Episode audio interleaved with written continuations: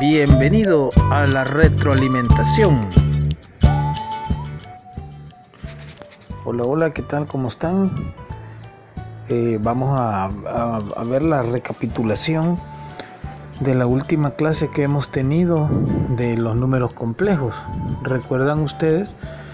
que hemos estudiado los números complejos en su forma binomial o algebraica y la semana pasada, la clase anterior, lo que estuvimos viendo fue los números complejos en su forma trigonométrica.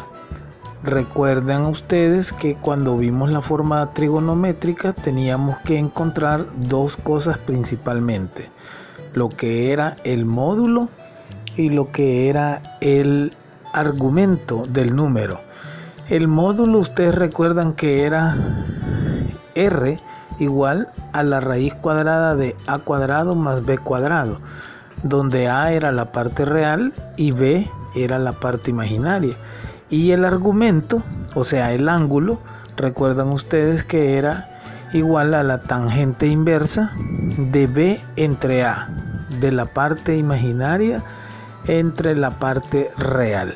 Entonces esos eran los dos elementos que necesitábamos eh, considerar para poder convertir un número complejo en su forma trigonométrica. Y con la forma trigonométrica de una sola vez aprendimos a sacar la, la forma polar. Ustedes recuerdan que siempre necesitaba el módulo y el argumento. Hoy esta clase que, es la que sigue lo que vamos a ver es las aplicaciones de los números complejos en forma trigonométrica. Específicamente vamos a, sacar raíces y a elevar potencias de números complejos.